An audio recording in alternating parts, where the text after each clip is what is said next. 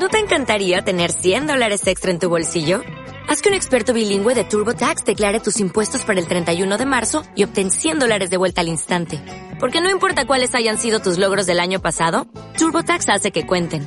Obtén 100 dólares de vuelta y tus impuestos con 100% de precisión. Solo con Intuit TurboTax.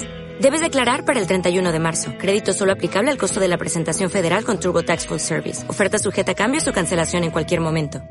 Al otro lado del espejo. Con Rolf Freeman. Radio 21.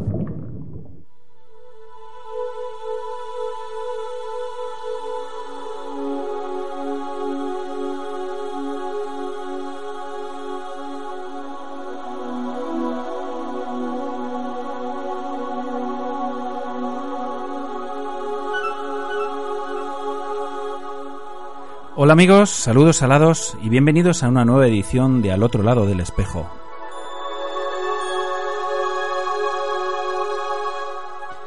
Un programa que hacemos con todo cariño para ti desde lo más profundo de un océano lleno de inagotables emociones.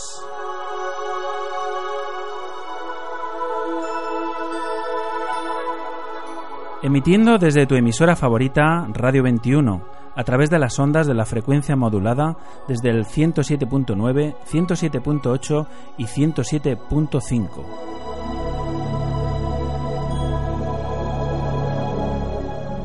Y para el resto del mundo a través de streaming de nuestra web radio21.es.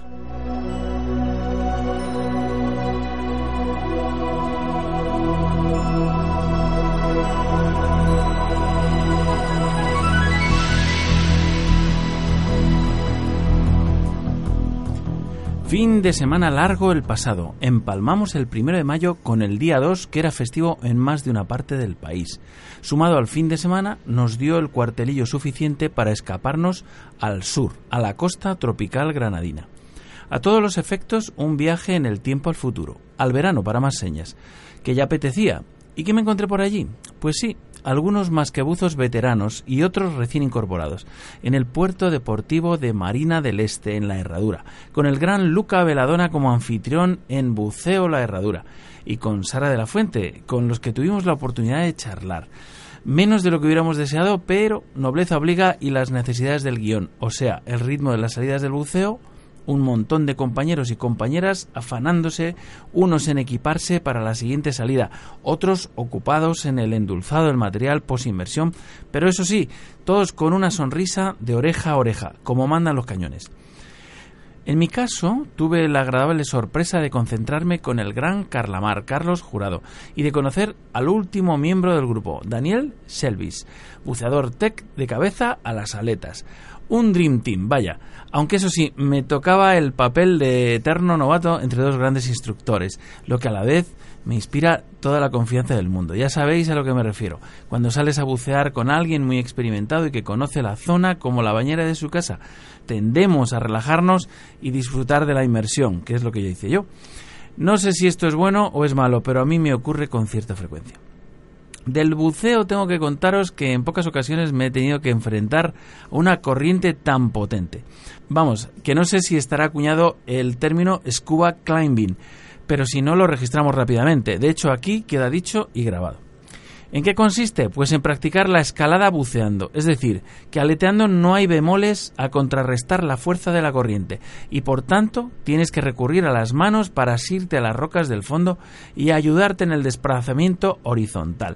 Lógicamente con todo el cuidado del mundo y tener cuidadín donde pones tus deditos, pues eh, como todo el mundo sabe, además de vida pequeña, nudis, babosas y todo tipo de cnidarios, corales, etcétera, también sabemos que hay un montón de erizos y en general las rocas ya están de por sí suficientemente afiladas como para dejarte más de un recuerdo. Como así fue, vamos, que me deje las uñas allí o parte de ellas. ¿Y qué decir del consumo de aire? Pues que hasta que dimos la vuelta aquello parecía, bueno, de hecho era una auténtica caribeña, dejándonos llevar por una suave corriente hasta que se convirtió en una auténtica caña. Lo mejor de todo, los compañeros de inmersión, Carla Mar y Daniel, que estaban ahí, abajo, para echarme una mano con el aire y poder regresar al fondeo. Toda una experiencia que acumularé con mucho cariño en mi memoria, en ese lugar donde se guardan las vivencias más intensas y que luego se recuerdan con más cariño. Un abrazo, compañeros, por vuestro saber hacer y sobre todo la calma con la que demostráis perfectamente vuestro altísimo nivel. Así de gusto bucear.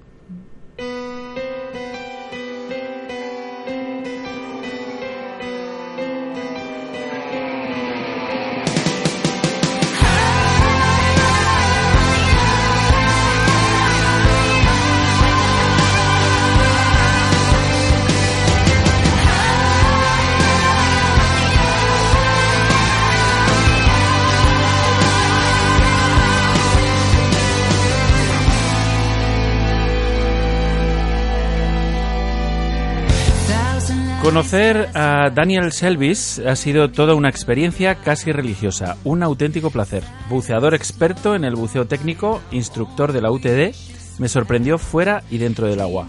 Fuera por su cordialidad y simpatía y dentro porque demostró que su nivel como buceador está plenamente justificado en cualquier circunstancia. Y me apetecía mucho invitarle al programa. Buenas tardes Daniel y bienvenido al otro lado del espejo. Espero que tu casa a partir de hoy. Pues buenas tardes y muchas gracias por invitarme. Bueno, lo primero que me llamó la atención, lógicamente, fue tu equipación. Te preparabas para una inmersión que podríamos calificar, a mi juicio, de recreativa y, sin embargo, tu equipación era completamente técnica, bibotella incluido. Sí, bueno, eh, una vez que empecé a utilizar el bibotella, me di cuenta de que tampoco había tanta diferencia en cuanto se refiere a la gestión del equipo eh, fuera del agua, como para justificar usar un monobotella con el que me encuentro menos cómodo. La verdad es que sí, que yo me acordaré francamente de tu bibotella y del larguísimo octopus que llevabas durante largo tiempo. Había escuchado, había escuchado comentar que es para los pasos angostos en las cuevas, pero he de decir que me fue completamente cómodo en el hecho de nadar a tu lado, o mejor dicho, hacer un término que acabo de, acuñar, que es el scuba climbing. y te agradece bastante eh, en los casos pues en los que nos encontramos el otro día, pues que había bastante corriente y en los que, bueno, pues conviene compartir un poco de aire, pues da mucha comodidad llevar una, un látigo de 2 metros 10, ¿no? Que muchas veces, pues, hablado así en tierra firme puede parecer exagerado, pero luego a la hora de la verdad, si, si es usado correctamente, puede ser muy cómodo. Hombre, la verdad es que la distancia entre ambos era suficiente para no agobiarse ninguno de los dos y, y la verdad es que sí, que yo reconozco que recuperé bastante eh, tranquilidad el, el, poder el poder recibir eh, aire de tu vivo estuvo estuvo genial. Daniel es un experto en trajes secos trilaminados. De hecho, llevabas eh, uno puesto en la inmersión. Bueno, yo también llevaba un, un, traje seco, pero en este caso de neopreno comprimido. Y creo haberte escuchado que buceas siempre con traje seco todo el año. ¿Por qué?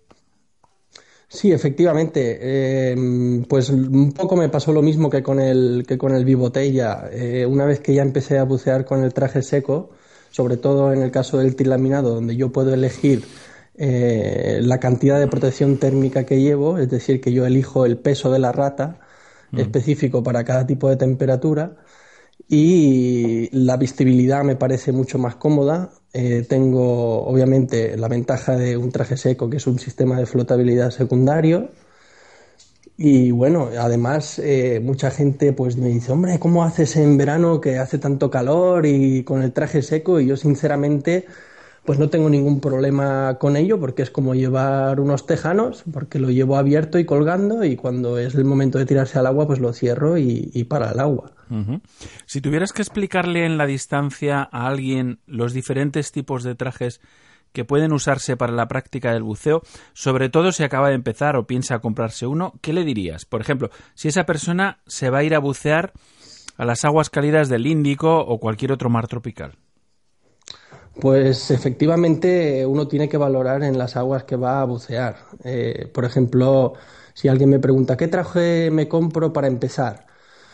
Y pues normalmente lo que suelo responder es eh, depende de lo que vayas a hacer. Es decir, que como tú bien has dicho, si te vas a bucear en aguas calientes, pues lo mejor es llevar un traje que te sea suficientemente caliente, que te proteja también eh, las abrasiones, porque eso muchas veces hay que tenerlo en consideración, porque un shorty puede parecer muy cómodo en aguas cálidas, pero luego los corales también son bastante peligrosos a la hora de acercarse demasiado.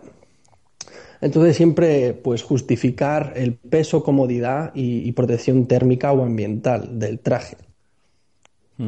Personalmente a mí me gusta estar eh, a gustito bajo el agua y eso es sinónimo de estar calentito. Cuando empecé me compré un, un semiseco de 7 milímetros porque pensé que era como lo más, eh, lo más factible, ¿no? Y la verdad es que me ha ido estupendamente con él, porque yo he buceado con el 7 milímetros en el Mar Rojo y, he estado, o sea, lo, he, combinado, el 7 milímetros y el sorti. Si tenía mucho calor me ponía el sorti, pero si ya acumulabas inmersiones y tenías un poco de fresquete, pues te ponías el 7 milímetros y yo estaba feliz. O sea, yo no, a mí no me, yo no he pasado calor nunca bajo el agua.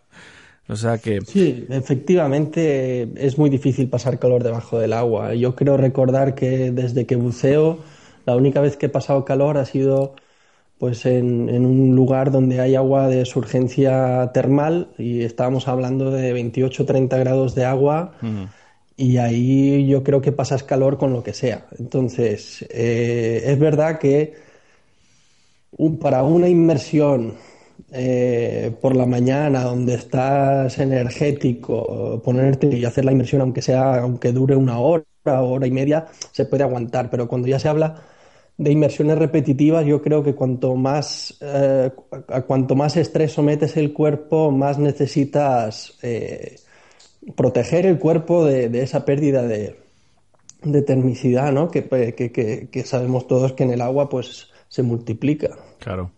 A mí me gustaría que nos explicaras un poco la diferencia que hay entre los trajes húmedos de neopreno, los semisecos, los secos de neopreno comprimido y los trilaminados de nylon. ¿Cómo es esto?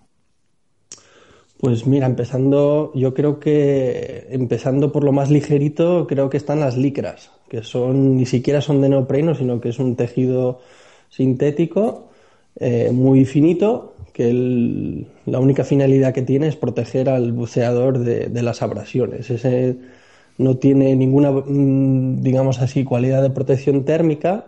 Eh, y lo que ayuda pues es eso, a proteger del ambiente. Luego seguidamente tenemos los trajes de neopreno normales, que el neopreno pues eh, es un material que contiene microburbujas ¿no? en su interior, es como una especie de espuma súper comprimida y entonces pues dependiendo del espesor que tenga tiene más protección térmica o menos.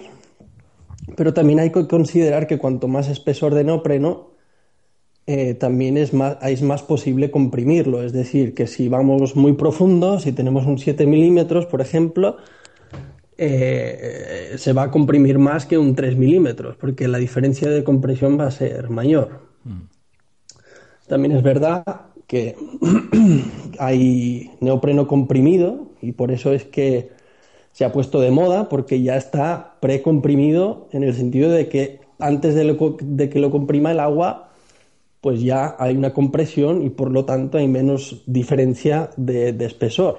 Pero también pues se paga con la rigidez del material, ¿no?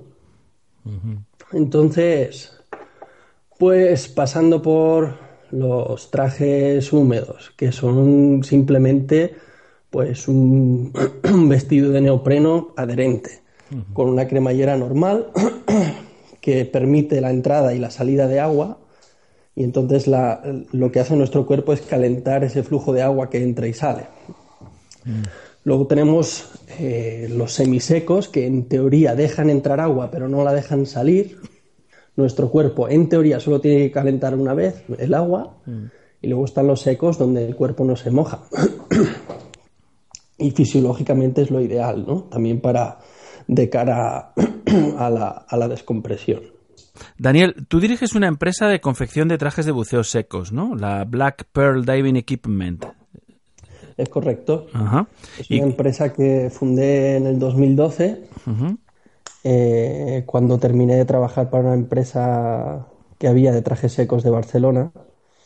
Y decidí abrirla porque más que nada, primero que todo, quería diseñar un traje que, tuviera unas características eh, ideales para el buceo mío y para mis compañeros.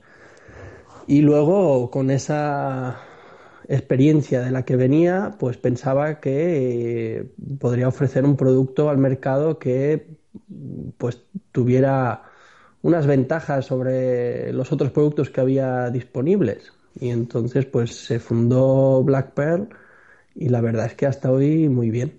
Oye, cuéntame qué, tipo de trajes son y qué los hace especiales o diferentes a otros. Pues son, tenemos solamente ahora mismo tres modelos oficiales y tenemos dos modelos que se van a lanzar dentro de poco y, entre los cinco modelos solo usamos dos tipos de trilaminado de dos espesores diferentes y con protecciones en cordura, que es lo mismo que se usa para hacer mochilas de alta resistencia. Mm. Y según la combinación de estos materiales, pues un modelo el otro. Y la razón por la cual hemos elegido estos materiales es porque creemos que al menos para el buceo que hacemos nosotros y para el mercado al que se lo ofrecemos son los mejores que hay. Bueno, el buceo que hacéis vosotros que es el buceo técnico, ¿no? Lo que denominamos buceo técnico. Sí, se puede llamar buceo técnico. Se puede llamar buceo técnico al buceo pues que ya no mira tanto eh, lo que va a durar la inmersión, sino más bien la finalidad de la inmersión, ¿no? Si, y, dure lo que dure.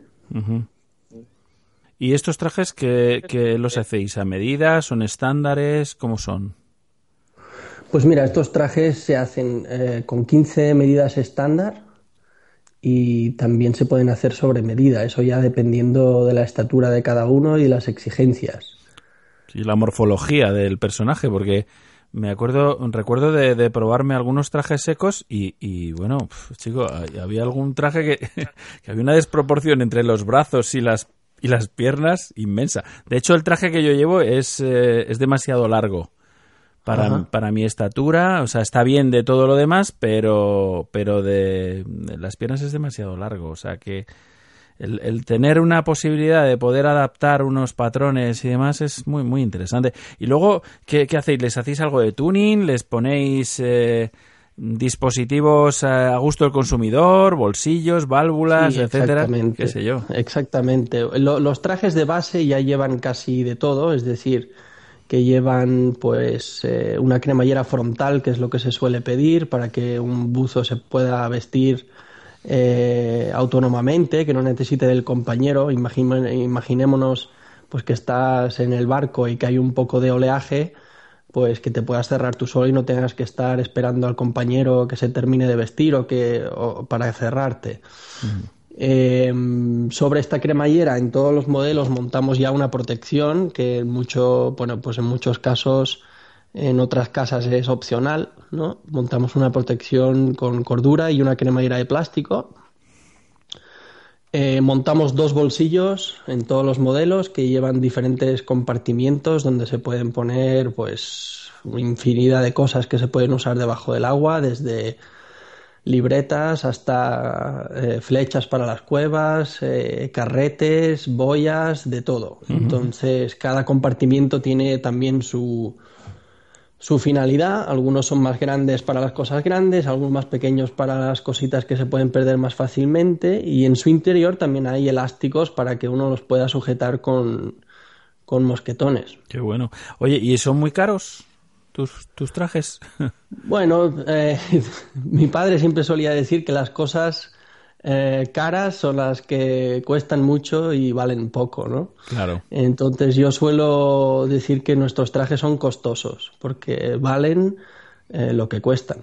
Entonces hablamos a partir eh, el traje más básico que hacemos vale 1050 masiva. Bueno, la verdad es que bien pensado y si nos atenemos digamos, al concepto en sí de la, de la fabricación de este tipo de trajes especialmente resistentes, especialmente diseñados para las condiciones más difíciles, eh, yo pienso, y en algunas ocasiones he hecho algunos símiles aquí, de, de, que el buceo es algo muy parecido a un paseo espacial, ¿no? Y, claro, ¿cómo, ponerle, ¿cómo ponerle precio a la seguridad, al confort, a, en una situación, por ejemplo, de, pues, de una inmersión complicada en una cueva, en una mina, en un, en un pecio difícil, eh, el hecho de que el traje tiene que ser eh, tiene que ser perfecto, tiene que ser lo mejor, desde luego. Exactamente. Bueno, también está eh, un punto muy importante que se debe de considerar, sobre todo con buceadores avanzados, que suelen ser los que hacen más inmersiones, la durabilidad de un producto y el servicio que puedes tener postventa. Es decir, que si eres una persona que haces tres inmersiones a la semana, pues quieres un producto que te dure eh, y que sea seco, que sea un traje seco y no semiseco. Claro. Eh, y luego que si tienes un problema con él, pues que el servicio te atienda rápidamente y te ayude con todo lo que necesites. Oye, y en cuanto al, tema de cursos, lo digo porque en el buceo hay que aprenderlo todo y, todo está ya inventado. O, o, no, no lo sé. Pero, pero a bucear con, con un traje seco trilaminado hay que aprender, ¿no? Pues, hombre, se puede, todo se puede hacer sin, sin cursos y mirando YouTube, como hace mucha gente, o leyendo en los foros. Eh, yo soy partidario de participar a un curso no solamente eh, para aprender las cosas individualmente, sino que también a nivel colectivo y de aprender la experiencia de otro, ¿no? Que eso es eh, de dónde viene la enseñanza, en, no solo en buceo, sino en todo es la transmisión de, de, la experiencia de uno hacia otro, ¿no? Absolutamente. Y yo creo que eso es fundamental en el buceo, que es un ambiente que no hay que olvidar que es hostil para el ser humano, donde uno no puede respirar. Entonces, todo lo que sea equipamiento más complejo o incluso equipamiento de base, eso no importa. Y yo soy partidario de, de, participar a, a, pocos cursos, pero, pero buenos. Sí, desde luego. Yo estoy completamente de acuerdo. Fíjate que nosotros hemos llegado a hacer un, un curso de iniciación al buceo a distancia, como aquellas, eh, pues como aquellos cursos y como aquellas otras eh, cuestiones que, que se, que se dan desde la radio, ¿no? Es decir, se, se estudia todo desde la radio, ¿no? Pero me pareció divertido hacerlo. De hecho, tuvimos un instructor, Paddy, eh, haciendo cada capítulo, cada semana nos daba un fragmento pero lógicamente eh, a todo el mundo decíamos, oye, esto sirve para tener unas nociones, eh, pues eh, tipo teórico, consejos, etcétera. Pero lógicamente hay que hacer un curso con un instructor, hay que hacer un curso de verdad, ¿no? Hay que no hay que aventurarse a hacer, a hacer cosas raras que sobre todo más que nada porque, porque ya lo hicieron los pioneros, ¿no? Los pioneros que se lanzaron a bucear hace muchísimos años y demás, cuando todo esto empezó, pues ya, ya pasaron por muchas vicisitudes, ¿no? Y, pues, y de su experiencia y la de miles y miles de, de buceadores en todo el mundo, pues, eh, pues se ha ido aprendiendo. Entonces, esto tiene un valor eh, incalculable, ¿no? Y entonces los cursos yo creo que son fundamentales. Daniel, fue un placer y, y una suerte bucear contigo, te lo aseguro. Y también ha sido un placer poder charlar contigo un ratito aquí al otro lado del espejo. Y reitero mi invitación de la presentación, que esta es tu casa y que cualquier novedad que quieras compartir con nosotros en relación con el mundo de, de la confección de prendas de buceo, en este caso pues yo qué sé, pues, pues novedades o, o, mm, cosas interesantes. Aquí estaremos encantados de, servirte de antena para compartirlo con el resto de la comunidad de buceadores. Desde luego que eh, tenemos un especial interés en, en también em, ofrecer eh, contenidos interesantes para el mundo de los buceadores más técnicos y demás, porque, porque nos interesan muchísimo todo tipo de buceos. Daniel, un placer, ¿eh?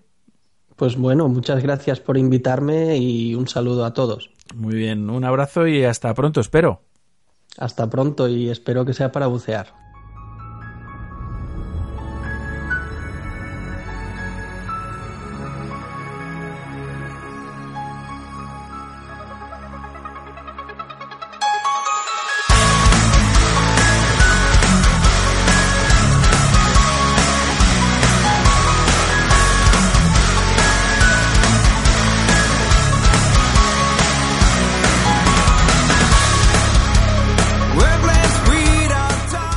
Nos vamos a la Escuela de Buceo Zoea de Madrid para conectar con Inés García, como todos los viernes. Buenas, Inés. Hola, buenas, ¿qué tal? Muy bien, muy bien. Para los nuevos oyentes, Inés es bióloga marina en Zoea Madrid y cada viernes nos regala unos minutos de su tiempo para ampliar nuestros conocimientos sobre las especies marinas, que en mayor o menor medida tendrán que soportar nuestras visitas submarinas. Y hoy hablamos de... Pues hoy vamos a hablar de una familia de, peces que es muy muy abundante en nuestros fondos y en zonas tropicales, que son los blenios. ¿Empezamos? Venga. Vamos. pues los blenios son una familia de, de peces óseos que también reciben el nombre de babosas porque son unos peces que no tienen escamas y sobre todo cuando se sacan del agua, como tienen un, un, mucus que rodea el cuerpo, son muy resbaladizos y eso es lo que les da el nombre de babosas. Y mm, son muy parecidos a otra gran familia de peces que, se llaman gobios. Y estas características comunes que tienen y que muchas veces hace que confundamos una familia con otra es que ambas, eh, ambos grupos son normalmente de pequeño tamaño, suelen medir menos de 15 centímetros y además su modo de vida es eh, bentónico, suelen estar asociados a los fondos.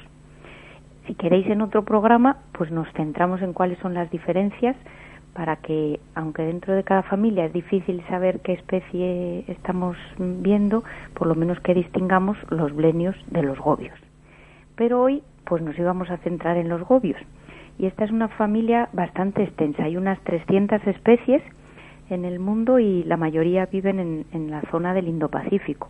Y en nuestras aguas, pues hay bastantes representantes.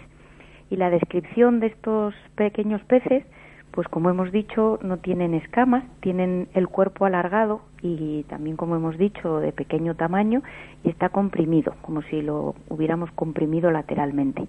Cuando miramos un, un blenio de frente, vemos que, su, que la forma de la cabeza es como alargada, como si estuviera hacia arriba. Y tiene unos apéndices dérmicos que sobresalen en la zona de la cabeza y eso es una característica común de esta familia. Luego tienen unos ojos bastante grandes en proporción al cuerpo y que además son, son muy móviles. Y otra característica de los blenios es que tienen una única aleta dorsal y que además es muy alargada. Ocupa casi todo el dorso del animal, empezando por detrás de la cabeza. Y también es característico de este grupo que sus aletas ventrales son pequeñas y están tienen varios radios duros y los utiliza para apoyarse al fondo. Y esa es una de las cosas típicas de los blenios cuando les veamos cerca del fondo van a estar como posados como si estuvieran vigilando como si utilizaran las las aletas a modo de soporte. Y luego su aleta caudal es un poco redondeada. Y en cuanto al color pues es muy variable puede variar dependiendo del sustrato en el que se encuentren y también dependiendo del estado fisiológico del pez, si está más o menos estresado, si está en época reproductiva. Entonces, distinguir unas especies de blenios de otros, pues en algunas ocasiones resulta bastante complicado. Y una curiosidad de, los blenios es que después de, una, de un cortejo bastante complejo, cuando ya la hembra ha puesto los, los huevos, los pone en, en, el sustrato y es el macho el que se encarga de, de defenderlos y además tiene un comportamiento muy territorial y, es bastante agresivo. Si bien es verdad que es un pez pequeño, no nos puede hacer mucho daño, pero sí que va a intentar defender su, su puesta. Y luego, en cuanto a su comportamiento, cuando, cuando los buceadores se lo encuentran, pues los bleños son bastante curiosos y no, no les da mucho miedo que se acerquen otros peces o, o, los buceadores. Y eso hace que sean bastante fáciles de ver, sobre todo porque habitan o abundan en fondos rocosos, incluso con unas gafas y un tubo, pues podríamos ver a estos pequeños pececillos y ya. bueno, pues la verdad es que, mm, a ver, eh, este fin de semana que estuve por la herradura tuve la suerte de, de ver un montón, la verdad. Y, y vamos, recuerdo que andan siempre o tienen alguna cavernita que, que, suelen estar a la puerta. Sí, o suelen estar así como posados en el sí, fondo vigilando. Sí, parecen como muy desafiantes, ¿verdad? Muy, son, son, muy atrevidos. Sí, sí, muy valientes. A mí me parecen muy valientes, así sí. me, como, como algunas otras especies, ¿no? Como el pez payaso, algunos de estos, que en cuando te acercas un poco es que te hacen cara, ¿sabes? Y son, son minúsculos, ¿no? Son minúsculos, pero, pero vamos, que el valor eh, no les falta. Son muy. Es impresionante. Pues si queréis dedicaremos otro espacio para que aprendamos a distinguir los gobios de los blenios, que es muy fácil y como las, los dos grupos comparten el mismo hábitat y más o menos tienen el mismo tamaño, pues con unas sencillas normas los, los distinguiremos. Hecho, Inés, el Vale. próximo programa hablamos de los blenios. Vale. Muy los bien. gobios. De los gobios. Eso. De los blenios, de los gobios. ¿Ves? Todavía, todavía estoy, en- estoy confuso, así que espero impaciente el próximo programa. Estás narcotizado. Muy bien, Pues Inés. muchas gracias. Pues muchísimas gracias, como siempre. Un beso muy fuerte. Adiós.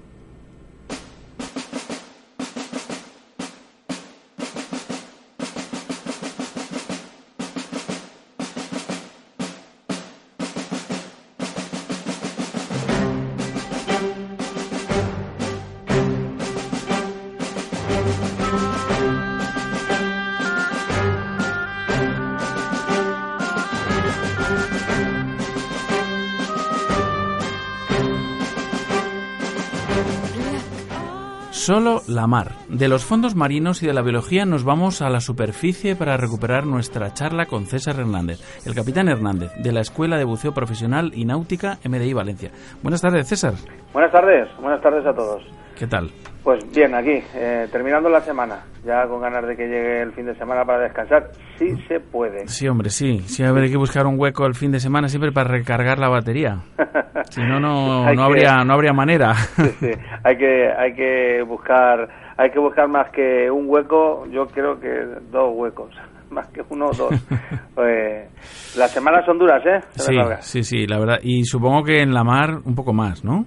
Sí, bueno, en, en la mar lo que ocurre es que, como todo el mundo sabe, pues en los barcos eh, funcionan 24 horas. O sea, para los barcos no hay ni sábados ni domingos, ni días festivos, ni días de guardiar, ni días de gracia, ni nada que se le parezca. Claro. Entonces, eh, eh, los, los, los barcos trabajan 24 horas al día y 360 días a 365 días, a excepción de los que están averiados, en los cuales lo único que no funciona son las máquinas. Ya. Lo demás sí que sí que funciona. E incluso digo yo que, que, mm, que la manera de descansar en un barco también es completamente diferente, salvo que el barco esté fondeado, claro. Claro, bueno, aun, aun estando fondeados, eh, la- las, eh, el descanso es el mismo, porque en los barcos se funciona eh, a, a turnos de guardia o a turnos de descanso. Es decir, que se entiende por un turno de guardia? El turno de guardia es cuando una persona está trabajando y el turno de descanso pues es cuando la persona, esa misma persona, está eh, descansando. Claro. Lo normal, lo normal es que los turnos sean de seis horas.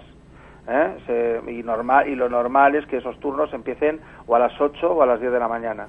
Es decir, el que empieza a las 8 de la mañana termina a las 2 de la tarde, el que empieza a las 2 a las 10 de la mañana termina a las 4 de la tarde y, eh, y, y, y- y cuando terminan su turno de guardia es otra persona la que sustituye su puesto y entra en esa guardia mientras el otro descansa. Así durante 24 horas al día. Eso es lo que normalmente suele ser en los, en los barcos.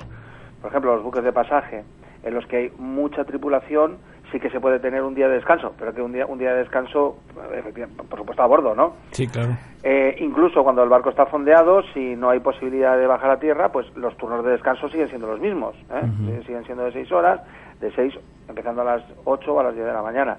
Y los turnos, los, perdón, los turnos de guardia suelen ser así. Incluso hay algunos barcos en los que eh, en, en los turnos de guardia se solapan algunas horas que se dedican a mantenimiento, ¿no? Ya no solo a la labor habitual de, de marinería, contramaestres, oficiales, eh, suboficiales, oficiales, y, sino que además, eh, a excepción, por supuesto, de los capitanes, que los capitanes, como se quiera ver, eh, estamos siempre o descansamos eh, siempre que podemos, o sea, porque los capitanes eh, no, no tienen ese no tienen ese mismo eh, turno de, de- de- de guardias, dado que la presión a la que está sometido y la responsabilidad a la que está sometido un capitán pues es mucho mayor. Entonces los capitanes normalmente solemos descansar menos que, que- que la tripulación.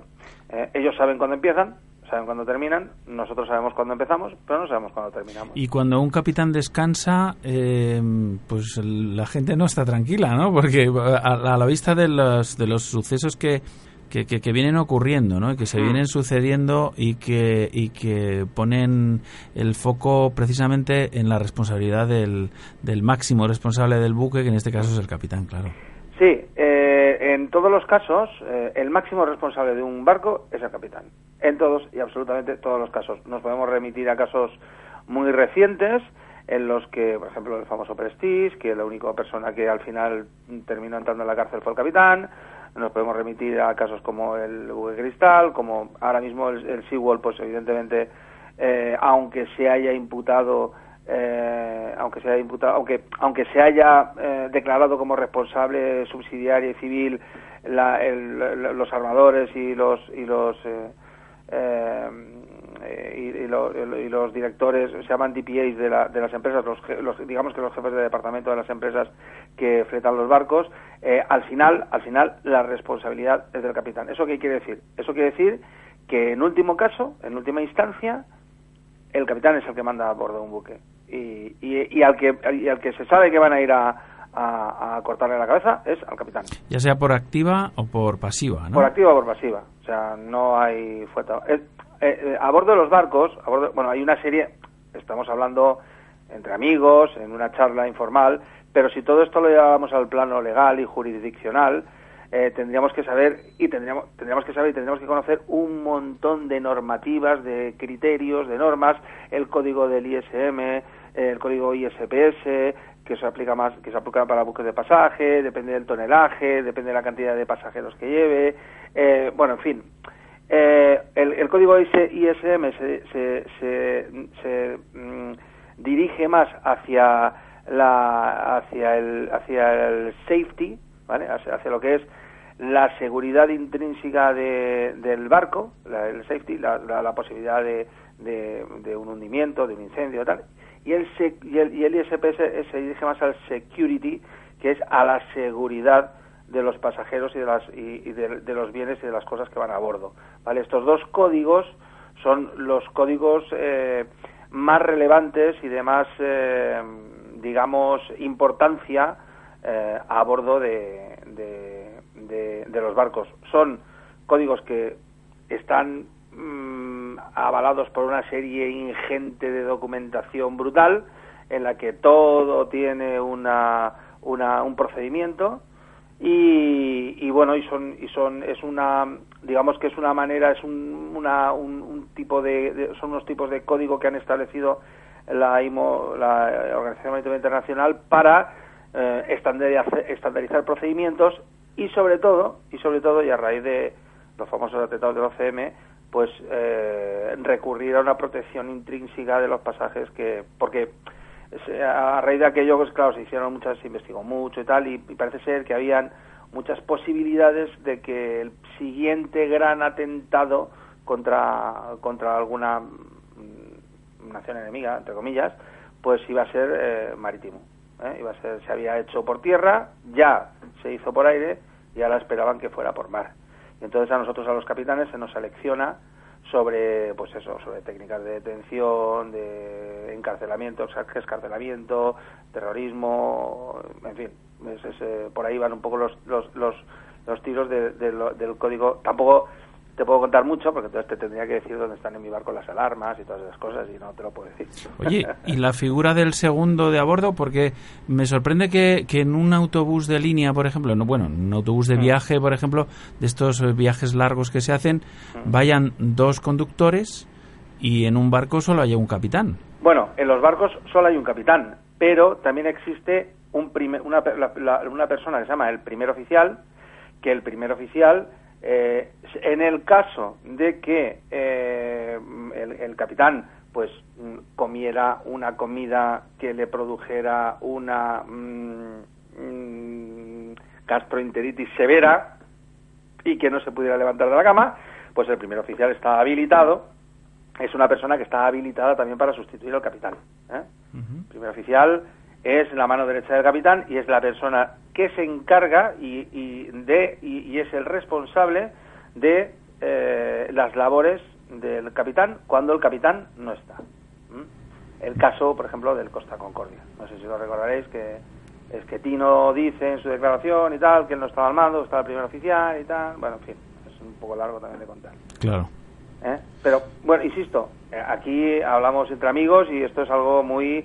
Pero si entráramos directamente, bueno, para que os hagáis una idea, eh, para ser tripulación, para, para poder pasar a formar parte de la tripulación de un buque de pasaje, por ejemplo, ¿no? Tienes que hacer un curso específico que se llama curso de buques de pasaje específico, que en nuestro caso la titulación la concede el, la Dirección General de la Mercante, pero son cursos de una, una, un código que también se llama STWC, del Safety Training Watchkeeping Certifications, eh, que eh, les otorga las atribuciones para poder navegar como tripulantes en este tipo de buque de pasaje. Si no tienes este curso que dura eh, una semana, pues no, no, puedes no puedes embarcar a bordo de un curso de buque de pasaje. Durante toda esta semana se le alecciona a los futuros tripulantes de todos los códigos y de todas las, eh, bueno, en fin, de todo el sistema, eh, cómo funciona eh, un barco. Habéis visto, creo que habéis visto hoy, si no lo habéis visto muy mal, un punto negativo, ¿eh? Capitán Phillips,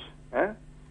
Sí, sí, está vista. Capitán Phillips se ve, como todo el mundo, bueno, o, lo primero que lo primero que hace el Capitán Phillips nada más llegar a bordo, ¿qué es? Señores, ejercicio. Sí, sí. Vamos a hacer un ejercicio. Esto también está incluido en el código ISM en el que te obligan anualmente hacer una serie de ejercicios que están divididos por meses y que eh, son rutinarios y que eh, se hacen eh, en los que participa toda la tripulación y en los que se hacen abandono de buque, eh, steady failure, que es un fallo en el, en el timón, fuego, explosión, abandono de buque, hundimiento, en fin, se hacen toda una serie de ejercicios que están programados desde principio de año, se programan y durante todos los meses se realizan rutinariamente todos esos ejercicios. Lo que hace el capitán Phillips, nada más llegar a su buque Alabama del MSC, perdón, de, de Evergreen, es eh, pues decir que, señores, prepárense todo el mundo que vamos a realizar un ejercicio. En este caso es el de un ataque de piratas. En, en el caso de navegaciones de recreo, de, vela, vamos, eh, yo, yo por lo menos cuando he navegado hacia Baleares y demás, pues también hemos hecho un ejercicio de hombre al agua, de, de abandono de buque y demás. que Según la, según, la, según los procedimientos para despacho de buques en embarcaciones de recreo de más de 24 metros de oslora, ¿eh? Que, que, que pasan de ser embarcaciones a ser buques, ¿de acuerdo? Eh, independientemente de que se tienen que despachar como buques mercantes, también se tienen que cumplir con ciertas partes de, eh, de, los códigos ISM. Por ejemplo, en el caso de que sea un buque de eslora mayor de 24 y pese más de 500 toneladas, ya debe de utilizar un práctico para entrar en puertos. ¿vale?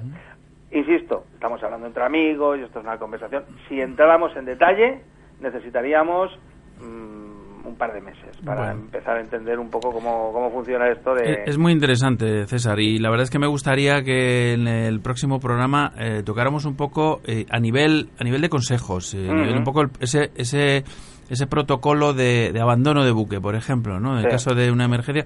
Lo digo porque en el último, en el último gran desastre, que ha sido el, el ferry coreano, por ejemplo, pues ahí ha habido digamos, órdenes contradictorias de la tripulación al pasaje y demás, y bueno, el resultado ha sido absolutamente desastroso. Entonces, eh, sobre todo consejos para, para los que navegamos, eh, pues ya, ya, ya, sea en un ferry, en una línea, en una línea habitual o, o en una embarcación de recreo. Eh, esos consejos que hay que hacer. El próximo programa, porque nos quedamos sin tiempo. Para variar. Esto es muy corto, intenso y la verdad es que lo digo yo cuando te escucho que, que, eres capaz de condensar en, en, unos minutitos una cantidad de información tremenda que, que bueno, eh, luego a la gente le gusta procesar. ¿eh? Sí, sí, ya, claro, sí, ahora mismo. Eh, fíjate, tenemos ahora un, grupo de, de personas en, en Balearia que, vamos a darle un curso condensado de, tres certificados a la vez de buques de pasaje, de, certificado básico de seguridad y certificado básico de protección. Eh, insisto, son tres certificados diferentes y observa como uno de ellos es el básico de seguridad y el otro de prevención, que es lo que nuestros amigos del resto del mundo llaman safety y security, pues cada uno de esos es un curso, aquí se llama básico de protección y básico de seguridad, más aparte el de buques de pasaje. Insisto, personas que no tienen ni idea de navegación, que quieren pasar a formar parte de la tripulación de un buque de pasaje y necesitan estos tres cursos para, por lo menos, empezar a tener eh, una eh, un poquito de, suerte para empezar a trabajar en estos barcos. Fenomenal, César. Pues muchísimas gracias como siempre y, hasta la próxima semana. Gracias a vosotros y ya sabéis, buena prueba y buena guardia. hasta luego. Hasta luego.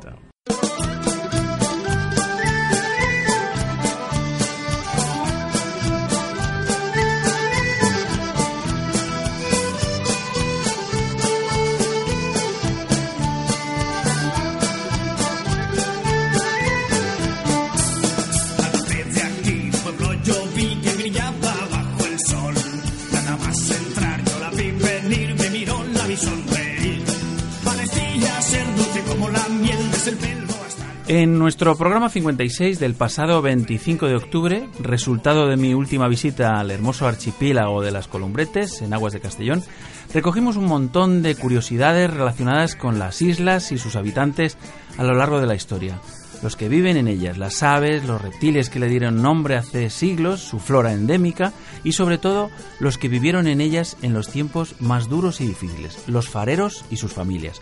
Personas que protagonizaron no pocas experiencias seguramente dramáticas, precisamente por estar completamente aislados.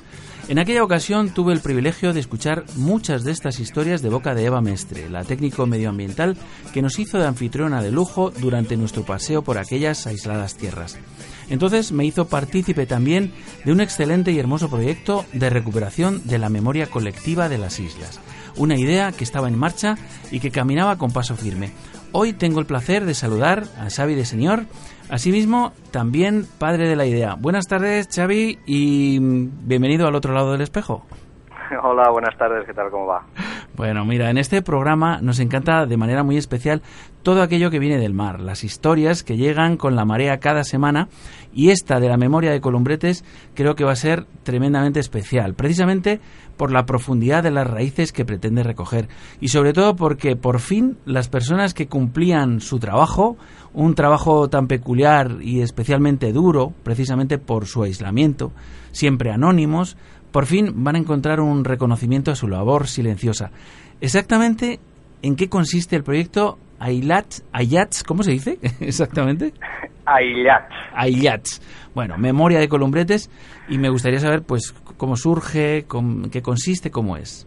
Eh, pues eh, nada, encantado de estar con vosotros y bueno, y como muy bien has dicho en tu introducción, Que es un sitio muy especial, un sitio emblemático de la geografía valenciana y más allá de la valenciana, de la geografía mediterránea, eh, se lleva veintitantos años ya de, espacio natural protegido, de reserva marina y natural en medio del Mediterráneo, sigue siendo un sitio bastante desconocido. Eh, y eh, el proyecto nace de tres personas, eh, Patricia, Eva, la que ya conoces, y yo mismo, vinculados a las islas, en algunos casos durante muchísimos años, como trabajadores en esta, digamos, nueva etapa eh, de las islas, que es desde su protección. Eh, y el proyecto nace un poco como eh, necesidad, creo que podría decir vital de cada uno de nosotros, como devolverle a las islas un poquitín de todo aquello que nos ha dado. y lo, lo hemos interpretado o lo hemos hecho a través de un proyecto documental que, como ya has dicho, lo que trata es de recoger un poco la memoria viva en la medida de lo posible, en la medida de que sigue quedando gente de aquella que estuvo viviendo en el faro y ya es un faro automático deshabitado, pero de aquella gente que estuvo viviendo en los años más duros del faro, eh, sobre todo estamos hablando de los años 30, 40, 50 años de guerra y posguerra muy duros, eh, y que todavía nos siguen recordando cómo era aquella vida y que esta, estas experiencias se han ido trasladando a todo el ámbito mediterráneo. Iba a decir, pero ya, te digo, aunque esto pertenezca a digamos, eh, desde el punto de vista eh, administrativo, eh, son un, lugar que, están muy en el sentir de toda la gente que ha transitado el Mediterráneo occidental. Y lo que pretendemos es recuperar todo aquello que nos han ido contando, que en algunos casos ha, trascendido, incluso ya llegado a la categoría de leyenda o de mito, eh, y ver cómo vivían, qué sentían, pero sobre todo intentando buscar lo más íntimo, trascendiendo las columbretes, trascendiendo un sitio concreto, eh, porque creo que vamos a descubrir qué, supone vivir en un lugar realmente aislado. ¿eh? Tengamos en cuenta que probablemente estemos hablando del archipiélago habitado más pequeño del Mediterráneo. Eh, son 19 hectáreas, de las cuales tan solo 14 son de la isla mayor, la que estaba habitada. Eh, pues imaginaos allí una pequeña colonia de personas, los fareros y sus familias, que, eran 10, 12 personas viviendo en un lugar aislado, pequeño, a merced de los temporales, de las tormentas, con su parte dura, pero bueno, vamos a ver que era duro, pero que también tenía sus partes, no sé si buenas, pero desde luego partes que nadie quiere olvidar y que siguen recordando con mucho cariño. Una idea que me parece excelente y que solo podía surgir, como todo el archipiélago ha hecho, del mar. Y más concretamente de personas eh, como vosotros, que habéis experimentado ese aislamiento en mayor o menor medida. Eh, sí, sí. ¿Cómo dirías tú que se ha desarrollado el proyecto y en qué fase os encontráis ahora mismo? Bien, el proyecto, ya te digo, empezó como un poco la necesidad de saber qué estaba pasando allí. Uno cuando lleva mucho tiempo viviendo en un sitio así, como es nuestro caso, eh, a veces pues ese tiempo que te da para la reflexión, el estar en un sitio que no sabes si estás realmente donde estás, porque allí solo ves mar, es un sitio tremendamente pequeño. Entonces allí lo que, lo que uno a veces en esos, en esos esos largos ratos de meditación, esas largas noches de invierno, uno se plantea, bueno, y aquí, ahora que tenemos todas estas comodidades, porque, bueno, uno no deja de tener en la actualidad, pues, televisión, teléfono, e incluso internet ya en los últimos, en los últimos tiempos, pues uno ya se plantea, y, bueno, y si nosotros aquí esto nos sigue pareciendo, o nos parece un sitio especial, a veces duro, eh, siempre intenso, ¿cómo debía vivir aquella gente que pasaba días, semanas, meses aislados, sin apenas comunicaciones? Entonces uno se pone a pensar y empieza a leer, a investigar, a descubrir eh, libros, archivos y, ve que realmente había una vida interesantísima. Entonces empieza, empieza esa necesidad nuestra de ver cómo fueron nuestros predecesores. Eh, y nos pusimos, pues, pues eso, primero una fase de investigación, eh, ver qué podía salir de allí, luego empezamos a desarrollar un poco la idea del documental, por dónde podía ir, qué podíamos contar, qué, que ya estaba suficientemente contado, porque bueno, para vosotros que os gusta el mar, para todos los que nos oyen que, que, gusta tanto el mar, pues si te pones a bucear un poco en las bibliotecas a través de internet y tal, pues hay algunos documentales o, noticias o revistas de viajes, etcétera, que siempre han, han hablado mucho y muy bien de, de, sus aspectos naturales, tanto de tierra como, como del fondo marino, que es espectacular, eh, pero de la historia humana realmente había bastante poco, se sabía bastante poco. Entonces nosotros hemos querido darles enfoque, mm, evidentemente que es un sitio que desde el punto de vista natural es impresionante, pero el enfoque humano quedaba un poco todavía oscuro. Eh, nos pusimos a investigar, em, empezamos a darle un poco de forma a la idea, a desarrollar un proyecto, un, a hacer un guion que pudiese ligar todo aquello que estaban que estaban aquella gente y empezamos a, a contarlo. Empezamos a contarlo a través de entrevistas de la gente que vivió allí que hemos podido localizar, eh, que no son tantas, ya empiezan a quedar poquitas. Eh, y en esa fase estamos, hemos desarrollado el guion, hemos hecho un número importante ya de entrevistas, eh, hemos empezado a grabar imágenes tanto en las islas como como fuera de las islas persiguiendo a aquellas personas y nos falta pues el toque final digamos de alguna entrevista de personas lejanas que todavía no hemos podido llegar a ellas básicamente por cuestiones económicas. Esto es un proyecto totalmente autofinanciado. Ahora hablaremos de, de esta nueva este nuevo avión que hemos abierto para intentar financiarlo. Y, y, en esas estamos. Estamos pues ya eh, pues ultimando las grabaciones para a finales del verano tenerlo ya montado. Es decir, ya estamos con el proyecto bastante avanzado. Eh, podéis ver, luego hablaremos, hemos lanzado un, teaser, lo que antes llamábamos un tráiler ¿no? del documental, donde ya empieza a transmitirse un poco el sentido de todo lo que queremos contar y vamos, realmente el proyecto está, está muy avanzado. Yo te confieso que, que cuando Eva me, me, invitó a formar parte del grupo que abristeis en Facebook, me sentí tremendamente privilegiado. Primero, por haber podido experimentar la sensación del estar en las islas, que ya es potente por sí. Eh, el hecho de dormir allí, fondeado, conocer sus aguas, sus fondos. Eh, y, y, también por el peso de la historia que las islas arrastran, como tú dices, su situación tan alejada de cualquier amparo de la costa más próxima, eh, que, las, que las hacen tan expuestas al mar, que, que, incluso eh, vimos las fotografías de cómo a veces el mar es capaz de, de, atravesar de parte a parte con una ola eh, y tiene que ser, bueno, impresionante, ¿no? Y incluso, claro, incluso de, temor, ¿no? Decir, bueno, estamos seguros en la isla o va a venir una ola inmensa que se va a llevar todo, ¿no? Sí, sí, sí, bueno, la, la, experiencia, bueno, ya la has tenido, incluso, bueno, no sé, no coincidí contigo, pero vamos, si estuviste un par de días o tres días ya te llevas una sensación de haber estado en un lugar realmente extraordinario, único, ¿no? Un, sitio que, que, probablemente nunca olvides. Pues imagínate eh, lo que debieron de experimentar aquellas gentes que estuvieron viviendo allá. Incluso antes, aquellos que no que llegaron a las islas pero no se pudieron establecer porque es un sitio inhóspito, ¿no? Sin, sin agua dulce, que probablemente sea lo más lo, más, lo que más dificulta la vida en las islas, pero que, que llegó a estar lleno de serpientes. Escolano en el siglo XVI decía, no, es un lugar inhabitable porque está infestado de víboras. Mm. Aquella sensación, incluso que los griegos y los romanos hacían referencia a ellas como las ofiusas, las columnarias, las islas, las islas de las de las culebras, de las serpientes, encima siguen llenas de, escorpiones, casi debajo de cada piedra hay un escorpión. Eh, mm. Imagínate el, vivir aquí en aquellos años en los que el, contacto con la naturaleza era mucho más íntimo que de lo que pueda ser ahora, pero sobre todo mucho más temeroso casi de lo que pudiese ocurrir, ¿no? Lleno de, medio leyendas de, marinos, todavía incluso en el siglo XIX, unos años de, cierto vandalismo, ¿no? que podríamos decir pirateo moderno, eh, en los años de la posguerra con aquello de, del extraperlo, eh, o, con, o, con, la armada que llegó allí a tomar las islas en plena guerra civil, o una serie de una serie de historias, de pequeñas historias, en un sitio pequeño no podía haber grandes historias, sino pequeñas, pero que llegaron a calar hondo en la gente, llegaron a calar tan hondo que, por ejemplo, hoy en día eh, uno de los, de, los, de los mitos más grandes que hay en, Castellón, eh, a partir del libro de Tombato Sals, eh, pues sitúa en las Islas Columbretes una terrible batalla contra los piratas.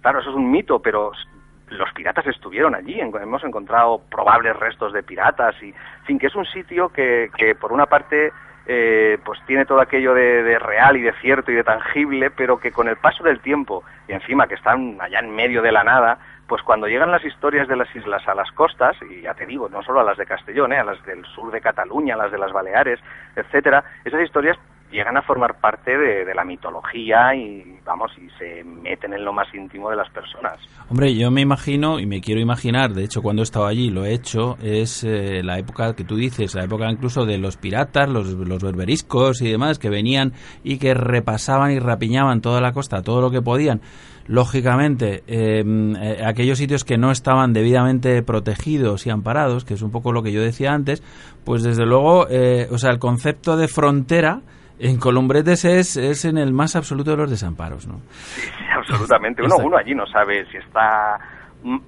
mar adentro o tierra afuera. Es decir, aquello es Sí, claro, es que es una isla tan pequeña que realmente hay una anécdota, ¿no? De, compañeros, por ejemplo, de Cabrera, que es otro sitio que podríamos decir parecido también con un también lo conozco, yo lo he podido disfrutar. Pues, pues nosotros, tuve, pues, como compañeros de trabajo y tal, que tuvimos la, la suerte de compartir primero nosotros allí algunos días con ellos por, por cuestiones de intercambio de trabajo y estas cosas, y luego alguno de ellos vino a Columbretes y cuando llegó a Columbretes dijo, esto sí que es una isla, vamos, aquí sí que ni tan siquiera hay una cantina donde tomarse una cerveza, ¿no? Es decir, que, que es un sitio realmente diferente. No sé, cada uno se llevará una sensación, cada uno se llevará una vivencia, pero lo que seguro en, lo que todos coincidimos es que es un sitio distinto, ¿no? Aquello es comparable a muy pocas cosas.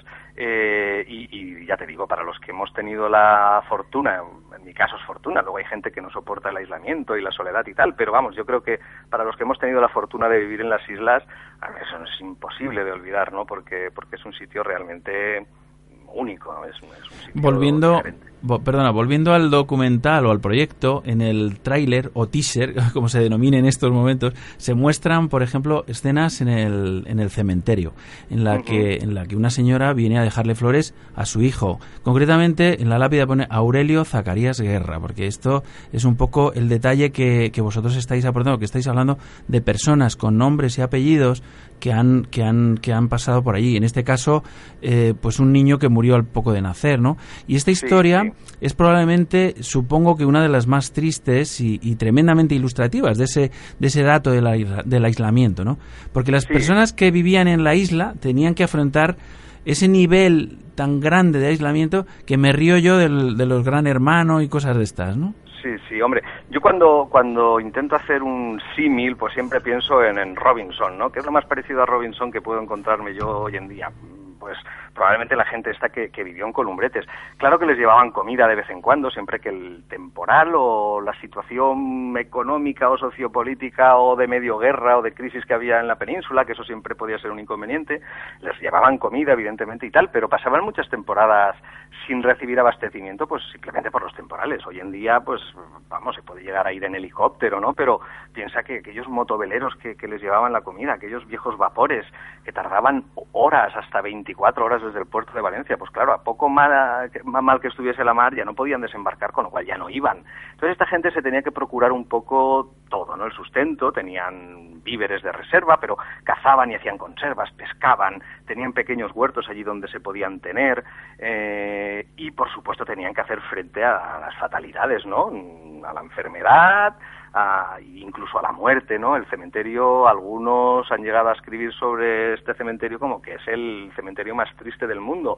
Y no tanto por su tamaño, que es pequeñito, como todo en las islas, sino porque eh, lo que hay en él eh, son básicamente niños, claro, frente a la enfermedad, los más débiles, algunos pues nacían allí y no llegaban a estar eh, ni tan siquiera pues vacunados o no tenían las medicinas mínimas, ¿no? Porque aunque había un botiquín pues que era un botiquín pues como de emergencia, ¿no? No para cosas así un poco más más graves. Y, las comunicaciones eran muy malas, a veces no podían ni tan siquiera hablar con la costa, o hubo épocas en las que no había ni radio, con lo cual si uno se podía enfermo pues tenía que esperar a que pasase algún barco de pescadores o alguien que los pudiese acercar a la costa y tal, Entonces ellos tenían que ser un poco supervivientes.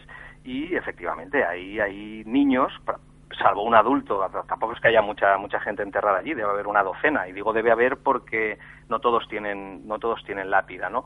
Pero los que tienen lápida eh, son niños, vamos, básicamente son niños, algunos recién nacidos, como el caso de Aurelio, eh, pero vamos, que, que, debían de ser autosuficientes hasta en la gestión de la muerte, es una cosa que desde luego no se olvida. Pero fíjate, por ejemplo, eh, bueno, esto no quiero desvelar mucho porque forma parte de, digamos, de los momentos más... No vayas a hacerte auto-spoiler.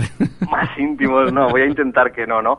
Pero es una cosa curiosa porque, porque pese a todas las fatalidades, el vivir en un sitio así marca tanto que, que la gente, incluso de, de lo triste, de, de, lo más terrible de las situaciones más terribles, saca momentos de, digamos, de, de felicidad o de haber estado allí muy a gusto.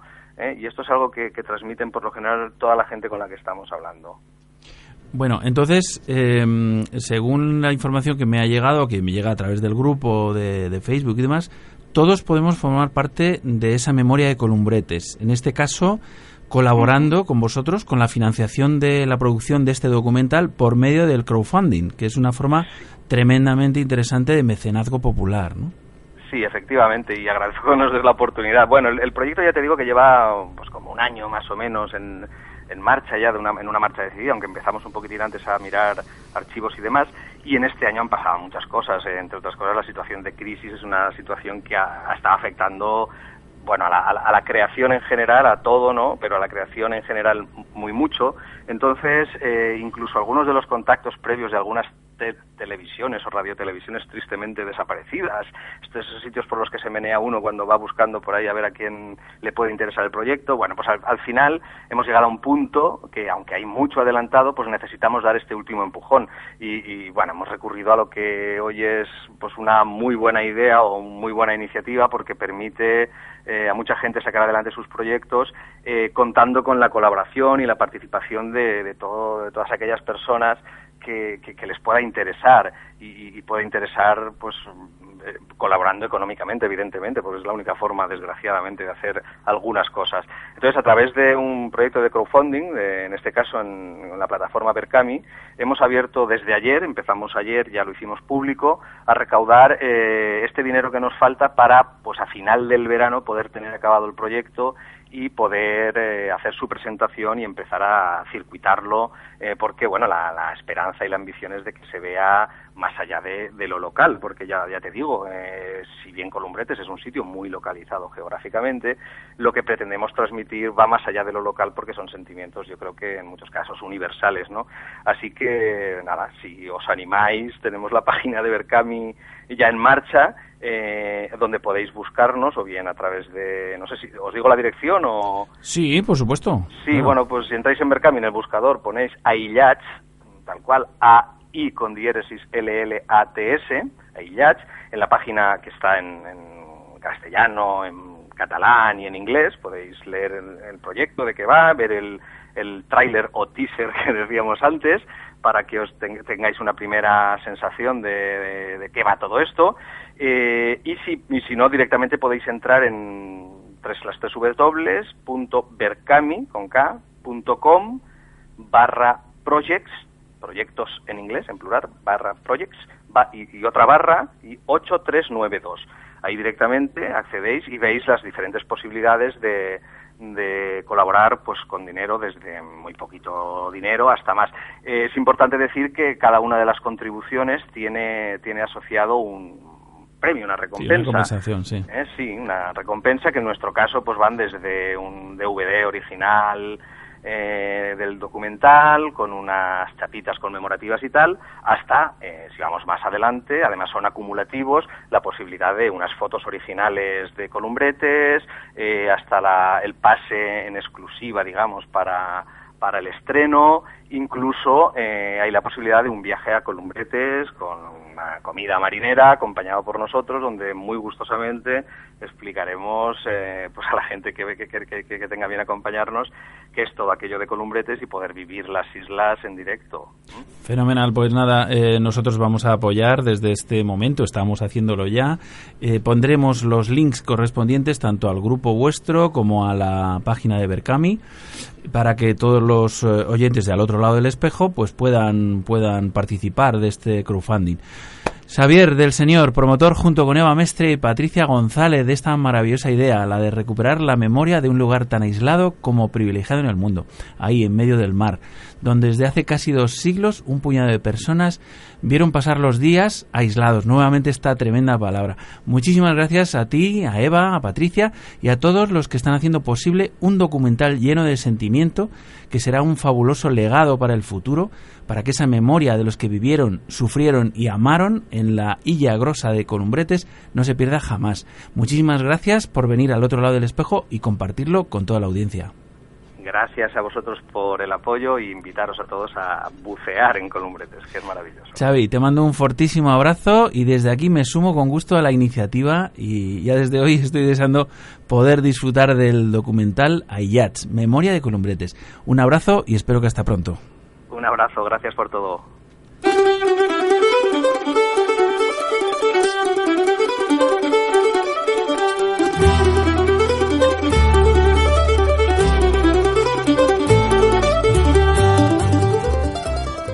Agenda marina para el fin de y lo que queda hasta un nuevo programa. Para empezar, diremos que esta tarde se presenta la primera muestra de cine submarino de Agüimes a partir de las 20 horas en la Casa Museo Orlando Hernández en Agüimes, en el centro del casco antiguo de la villa de Agüimes en Gran Canaria y la entrada es libre. El programa de la muestra es el siguiente: Pura vida de Yuneisa Flores, Bajo las aguas de Arinaga de Daniel Ramírez, El refugio de los tiburones de Rafael García Gómez, Monstruo de Mónica Sagrera, Noviembre de Rafael Herrero Masieu, y Malo hasta la médula de Leandro Blanco. La muestra de cine submarino de Agüimes pretende ser una manifestación artística cultural y científica cuyo objetivo principal es la promoción de la importancia de la preservación de las especies de tiburones existentes en nuestras aguas y de la defensa de la vida marina en general y está organizada por la Alianza por los Tiburones de Canarias, con el apoyo del ilustre Ayuntamiento de la Villa de Agüimes y la ayuda de muchas entidades preocupadas con la conservación de la biodiversidad marina y la riqueza de los mares canarios. El 10 de mayo en Siches se presenta el Posidonia Festival 2014, Festival Internacional de Arte, Medio Ambiente y Desarrollo Sostenible, que se celebrará el 8 de junio, el Día Mundial de los Océanos en Siches.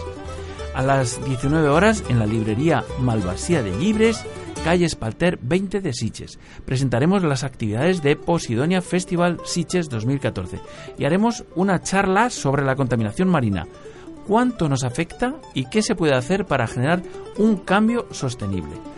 Participan Rafael Sardá, Senior Scientist de la National Council of Research desde 1991 e investigador de la Operational Marine Science and Sustainability Unit of the CEAB. The Clipperton Project, organización internacional independiente que utiliza los conceptos de la exploración, el viaje y el descubrimiento para dinamizar y potenciar las audiencias de todo el mundo. Y Catalana de Residuos, empresa que gestiona de forma sostenible residuos contaminados e industriales.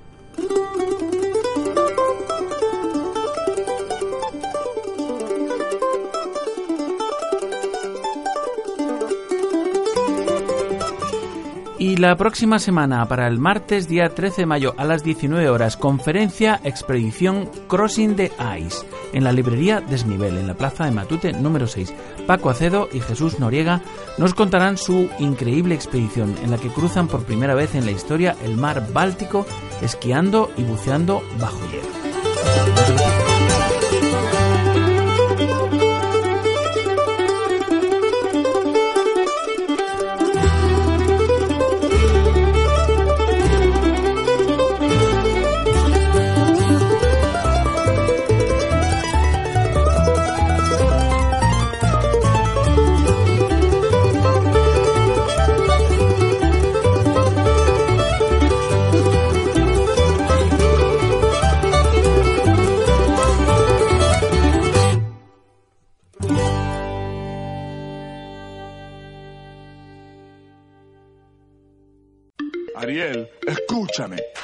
Ese mundo está muy mal.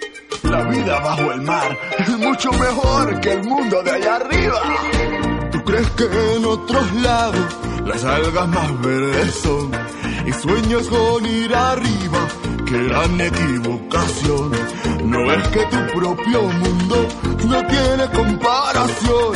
¿Qué puede haber allá afuera que causa tal emoción? bajo el mar, bajo el mar. Vives contenta siendo sirena, eres feliz. Sé que trabajas sin parar y bajo el sol para variar. Mientras nosotros siempre flotamos bajo el mar. Bien amigos, y eso fue todo por hoy. Llegamos así al final de nuestro programa, el octogésimo cuarto. Muchísimas gracias por elegir nuestra compañía. Buen fin de semana a todos, buena mar y buenas inversiones. La próxima semana muchísimo más y espero que mejor. Os espero aquí, en al otro lado del espejo, en Radio 21. Si al dueño le apetece, Abrazos que pasianos para Agustín Ávila Weller, Freddy Rizo, Arancha Abad de Pedro, Carmen Cabrera, Rafael Mesa Hernández, Jamer Jamer Jaus, Dirk Donald Hassens y Rodica Mokanu por haberle dado al me gusta en nuestro sitio de Facebook y también a AR Hoteles y Resorts, a Buceo Océano, a surfmaker.org, a Invertir S Media, a Mario Schumacher, a Easy Náutica y al SES de Tarragona por ser followers de nuestra cuenta de Twitter y a todos vosotros por ser fans de nuestro proyecto radiofónico. Muchísimas gracias de corazón. A los controles en la sala de máquinas del submarino amarillo y dando la brasa al micrófono un servidor, Rolf Freeman, que os envía un cálido y que pasiano abrazo. Saludos saladetes, gentes de la mar. Nos veremos en los mares o en los bares. Felices burbujas y hasta la próxima. Y no se olviden de sonreír. Adiós.